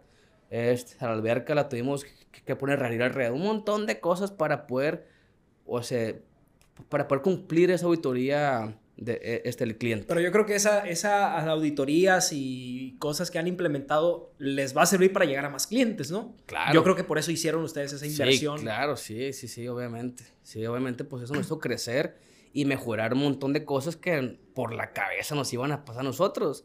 Y entonces, por ejemplo, ahorita, si un cliente me dice, no, pues, no sé, o sea, un cliente más chico, por así decir, dice, eh, cupo este, que pase auditoría. Digo, ay, ya pásale allí, ven, que no pase la tuya. claro. Sí, porque más fuertes no hay. Pues, claro, claro. O, sea, ya pasamos las, las más top de, en todo, en social. O sea, si, si, ustedes pensando en que si, esta, si estas dos o tres marcas ya me aceptaron, cualquier marca los puede aceptar. Ya, ya, cualquiera te acepta. Órale. Fácil, es un aval, pues. Por Oye, has mencionado mucho a Adriana, tu socio. Ahorita ya con la experiencia que, que tienen ustedes trabajando juntos, seis años, siete años, qué sé yo. Eh, ¿Qué recomendación le darías a la gente o, qué criterios recomiendas para asociarte con alguien? pues es, es, importante ser muy transparentes en una, eh, eh, en una sociedad, porque es que cuando tienes un socio, cualquier cosita que se malinterprete, puede ser el, el acabón de tu empresa. Cualquier malinterpretación puede ser el ruine de tu empresa. Por eso la transparencia es sumamente importante en una sociedad. Ser directos, honestos, obviamente muy importante. Y decir las cosas al chile, como decimos aquí. Todo directo. Nosotros siempre, cuando hay cualquier malentendido, cualquier cosita que le incomoda uno al otro, en directo, al chile, como decimos, le dice las cosas. Es, nos sentamos eh, Adrián no me gusta esto, no me gusta esto, o al revés, eh, Marta no me gusta esto, no me gusta esto, y ese mismo día lo arreglamos. Porque si dejamos pasar ese, ese disgusto a días siguientes, se va subiendo, vas acumulando disgustos hasta que explota la bomba. Todos se tienen que resolver el, el mismo día porque vas a trabajar incómodo. Porque una sociedad es como un matrimonio, o sea, no te puedes escapar de eso, no te puedes escapar. Y es como si te divorcias de tu esposa, es como si te divorcias de tu socio. O sea, debe estar todos los días tranquilo, porque si no estás a gusto con tu socio, es, no trabajas bien, así como con la esposa, es, o sea, no estás bien con tu esposa, mm, o sea, no trabajas a gusto. Igual con el socio, la misma. Entonces, sumamente crítico, ser transparentes y directos y que todo se resuelva al mismo día, totalmente. Han ganado varios premios internacionales eh, y te he visto en los últimos dos años que al año has recibido varios premios, ¿no? Platícame un poquito de esos premios, eh, pero sobre todo platícame de cuál es ese premio que has ganado, que, han ganado como empresa, del que te sientas más orgulloso. Hemos ganado distintos premios, distintos galardones a nivel global, de hecho ya en más de 10 países. Eh, pues los que más me han motivado, los que más me han hecho sentir orgulloso, son los que hemos sido la primera empresa mexicana en la historia en ganar ese premio. Por ejemplo, ganamos uno en, en, en Australia, que, se, llama, se, llama, se, llama, se llama, ¿cómo se llama este premio? Good Design Award, se llama, y fue la empresa más sostenible eh, este, del año en ese premio, pues, y México nunca había estado ni siquiera galardonada. Después ganamos otro en Mónaco que se llama Sustainable Award, igual fue la primera empresa mexicana en historia en ganar ese premio. Ganamos otro premio en, en Francia, en, en, Alemania, en Colombia, en, en República Dominicana, en, Asia hemos ganado también otros. Pero el más importante fue el del BMH, porque ese premio nos abrió las puertas a trabajar directamente con todas las, las marcas más importantes del mundo, como Louis Vuitton, como Givenchy, Christian Dior, Kenzo, todas esas. Y sin ese premio no podemos entrar ni queriendo, o sea, era, imposible. Ese fue un premio muy importante para nosotros. Órale. El Deserto como, como integrantes, o sea, personas laborando dentro de Deserto, creo que es una empresa pequeña, ¿no? Eh, ¿Cuál es la clave, Marte, para crear y desarrollar un equipo de trabajo de alto desempeño? Porque, pues Deserto vende más, creo que vende en los cinco continentes, ¿no? Sí. Este, vende básicamente en todo el mundo a las empresas más grandes del mundo. ¿Cómo, cómo le han hecho ustedes, Adrián y tú, para formar ese equipo de trabajo eh, de alto rendimiento? Sí, ya que lo mencionas, sí es algo, es, algo muy importante en una empresa, porque si somos una empresa chica. Es, actualmente en nuestra empresa somos, somos 15 empleados directamente de nómina, por así decir, en ventas y comercial y administración, y ya todo lo demás es indirecto. por ejemplo, la gente de fábricas es fuera, es, agricultura es fuera. Entonces, lo más importante en este, pues en un negocio para, para en forma de pensar, es zapateros o zapatos. Es, es lo que tú a hacer, enfócate en eso solamente. No te metas en un área en la cual no eres experto. Porque nadie es experto en todo, ¿no? Es imposible que alguien sepa de todo. Obviamente sí puede ser todo, pero no puede ser el jefe en todo. Entonces, por ejemplo, la fábrica no es nuestra. Las fábricas nos maquilan. Porque yo no me quiero meter en un tema en el cual no soy experto. Mm. Que es llevar una fábrica. Yo soy experto en comercial, en vender material, en muchas cosas. Pero no soy un experto en, en una fábrica. Ni, ni, ni en agricultura. Por eso es que no nos metemos en temas que no somos los mejores en eso y ponemos gente muy capacitada en cada área que las lleven. Y, y este, el tema comercial es darle el poder a cada agente comercial de poder negociar con ciertas marcas solamente capacitados para que logren un, este, una venta efectiva. Pero lo principal es gente de confianza, o sea, que, que, te genere confianza, eh, es, es saber delegar y lo que dijo ahorita, que es cada quien debe hacer lo que sabe hacer. Me imagino que, eh, pues no tuviste, por así decirlo, una formación directiva o una forma, no, no, no, has tenido en su momento una formación empresarial, ¿no? Eh, con todo este desarrollo de, de, liderazgo que has tenido directivo, ¿qué es lo que te gustaría a ti mejorar como director general? Yo creo que mi etapa de director general no ha acabado, apenas va o, sea, va en camino, me falta mucho por aprender todavía. Lo hemos llevado bien Adrián y yo, pero nos falta muchísimo. Es, un, es una empresa que apenas está en crecimiento. Pero algo que me ha funcionado mucho es recibir muchos consejos de gente importante o gente que yo considero importante para mí. Por ejemplo, mi papá ha sido fundamental en la empresa, en, pues, consejos empresariales. E igual le he hablado con tíos o conocidos o papás y amigos este, que son empresarios y yo así aprendo, yo o sea, aprendo escuchando gente y escuchando experiencias de otras personas. Eso creo que es, es oro puro, lo que escucho de otra persona. Y saber escuchar realmente. E, y este tipo de tips es, es, es, lo que me ha hecho pues, tomar decisiones muy importantes en la empresa, que hasta la fecha han sido correctas. Pero sí, o sea, eso es lo que, o sea, lo que me ha formado es, es llevar un, pues, un camino, un ejemplo que lleva a un destino, ¿no? Que es una, una empresa exitosa. ¿Y recuerdas alguna, alguna lección o algún, algún tip que te haya dado algún mentor tuyo que estés aplicando ya en la empresa? ¿Recuerdas alguno? Sí, me acuerdo de uno interesante que le damos el tip del batazo, porque, porque una vez una fábrica, es, fue una fábrica diferente con la que trabajas ahorita, nos estaba e-, echando por todos lados precios altos y un montón de cosas diferentes. Y, y ese señor me dijo, oye, es lo que le falta a esa gente es un batazo. O sea, le falta que lleves un bate en la mano y, y, lo pongas en la mesa. Así nomás. o, sea, me dijo, llega a la junta, un bat, y pongo en la mesa, me dijo, así nomás. Así. Y va a ser, ¿cómo va a cambiar eso? Literal, la persona nos dio un bat, literal nos regaló un bat. Dijo, esta llévense ya, para la junta llevamos un bat y lo pusimos a la mesa el bat antes de platicar ya con, el jefe de la fábrica. O sea, no, no analógicamente, no alegóricamente. No, un bat. O sea, literal. un bat, sí, un bat de béisbol. lo pones en la mesa y ya te quedas así, viendo a la persona. y ya me fui, ¿ese bat? No, pues un bat. Y el bat sacó un cuchillo y lo puso. Así, no, le puso un cuchillo en la mesa. Ándale, dijo. O, sea que se entendió el por qué el bat del señor, pues entendió que ibas a a defenderte con un bat, pues a, a los golpes. O sea, este vato viene a, o sea, para, para chingazos, por así decirlo. Claro, claro. Dijo, yo también, pues y ya. Y entendió esa, esa, pues, esa, ¿cómo dice? Ese ejemplo. Eso los puso al mismo nivel, pues. Y nos puso al mismo nivel. Y de para adelante, y el vato dijo, pues este vato no está tan tonto que hagamos. Y ya empezó a negociar ya, ya todos, o sea, ya, esto. Sí, pues ya tú para tú, pues. Claro. Porque nos veían como unos mocosos, unos, claro, plebillos, claro, unos, morrillos ahí. y ya fue un tupato, ya ahora sí, ya empezamos la plática ya más amena y todo lo demás. Qué interesante, qué, qué, qué interesante ese tip. Eh, Marte, para ir cerrando el episodio, ya llevamos un poquito más de una hora. Eh, para ir cerrando, me platicabas ahorita en el café que, que, el, que tuvieron muchas eh, dificultades, han tenido muchas dificultades, sobre todo en su momento, para abrir la oficina en Milán.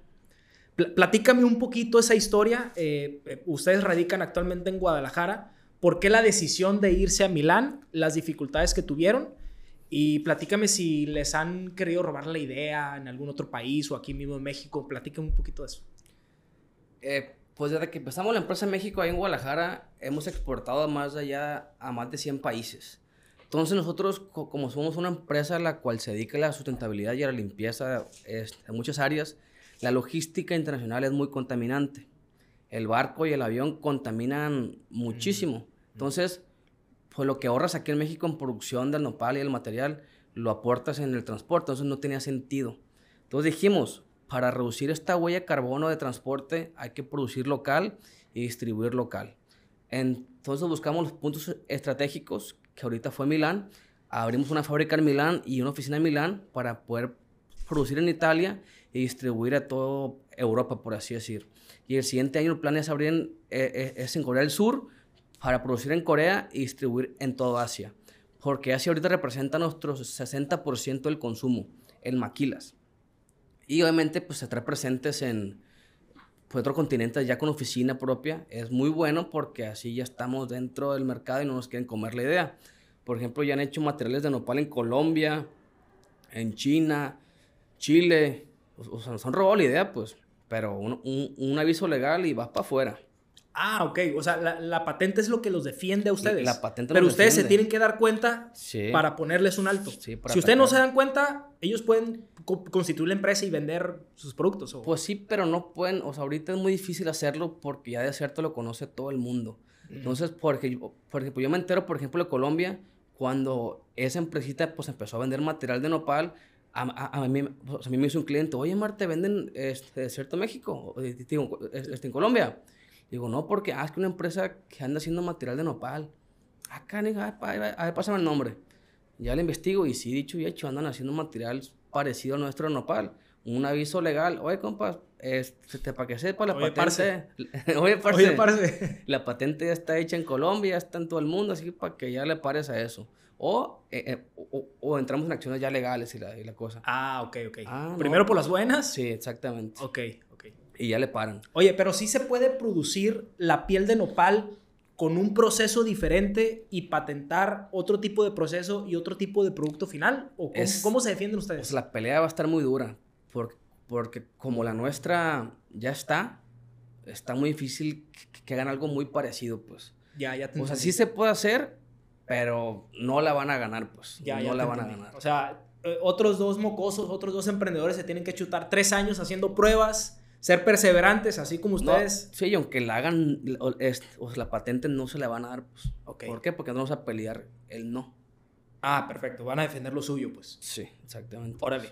Y hablando de las dificultades de poner la oficina en Italia, me platicabas hace rato que, que el mismo gobierno italiano no quería que se pusiera una, una empresa como Deserto en Italia por el conflicto de intereses con las marcas grandes. ¿Cómo, cómo les fue? Este deserto es un material que ahorita representa rivalidad entre las tenerías, porque por ejemplo en Guanajuato e Italia, que son dos puntos muy importantes en tenerías, en piel animal, se sienten atacados por nosotros, porque nosotros estamos sustituyendo lo que ellos han hecho por ciclos atrás.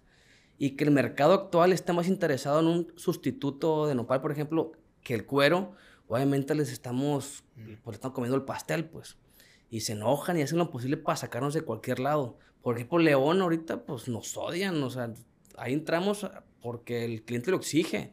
Pero León no nos quiere ver en Guanajuato ni, en México, pues por ellos fuera aquí.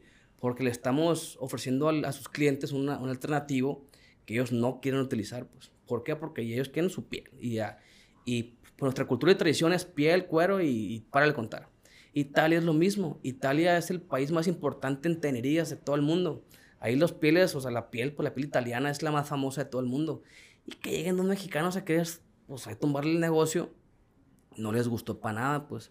Y, y, pues en Expo nos van y nos tiran ahí birria, o sea, nos tiran cosas, nos dicen cosas los italianos.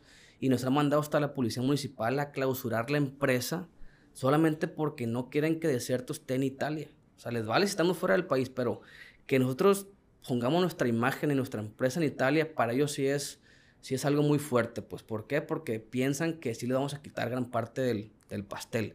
Que yo creo que sí. pero, claro, claro. pero pues, esperemos si no, esperemos no nos hagan nada. Y entonces sí, pues el gobierno y, y, la, y la industria de la piel, como la industria de tenería es de las más importantes en Italia, es como la agricultura de México, pues, o, sea, ahí la tenería. Pues es la, es la que más ofrece empleo, por así decirlo, mucha lana, pues se mueve. Es, es de la industria más importante en temas económicos de Italia, pero de las más feas en temas de sustentabilidad. Entonces, ah, o sea, está horrible lo que se contamina, lo que se produce de, pues, de CO2, muchas cosas. Pues les estamos dando en la torre, pues porque pues damos una publicidad muy verde nosotros en contra de la piel.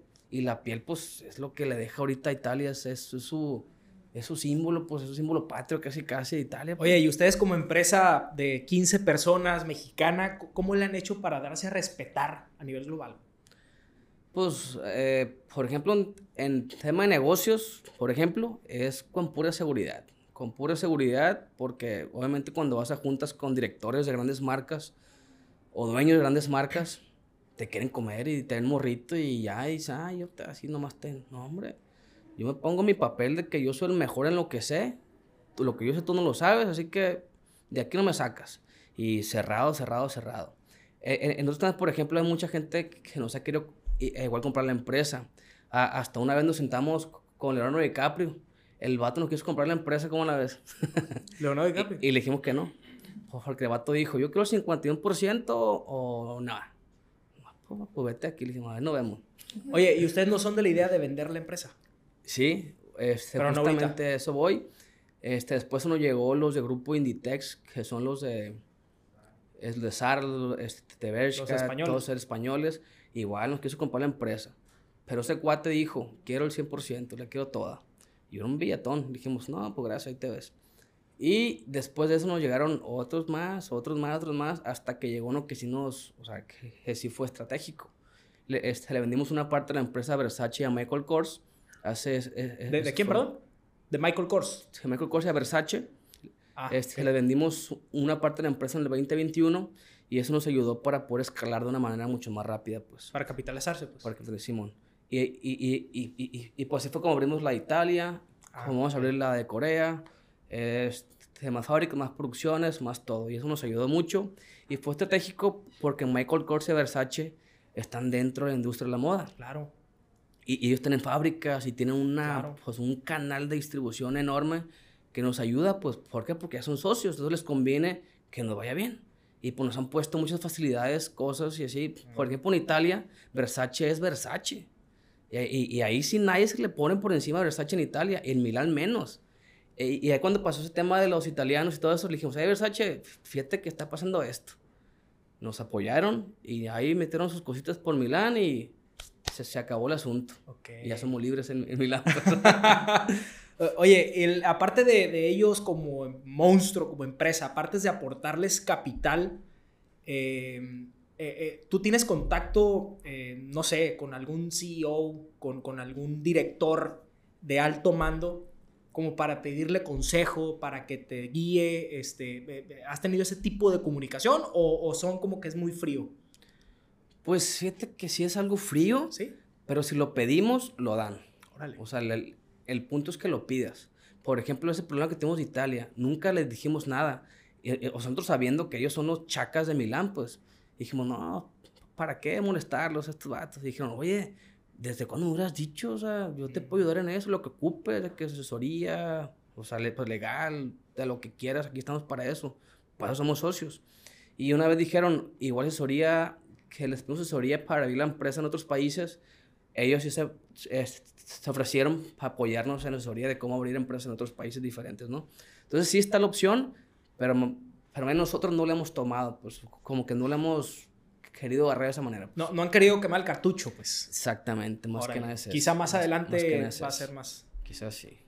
Eh, ¿Cómo ves a Deserto en los próximos cinco años? ¿Cómo, cómo lo visualizas? Porque cuando estaba haciendo eh, investigación, te dije, para este podcast, por ahí me dijeron que te dicen a ti o a tu socio o a los dos, no sé, eh, que son como los voladores de Papantla, ¿no?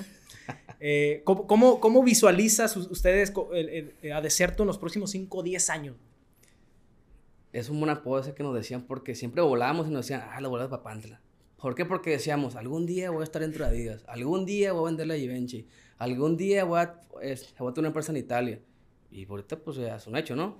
Pero unos, e, en unos años yo veo Deserto siendo el principal material alternativo al cuero en todo el mundo. Y quiero tener, o sea, junto a mi socio, quiero tener una empresa posicionada mínimo en cada continente para poder reducir la huella de carbono mucho más rápido y fácil pues, pues en cada parte y ser una alternativa fácil para todas las marcas.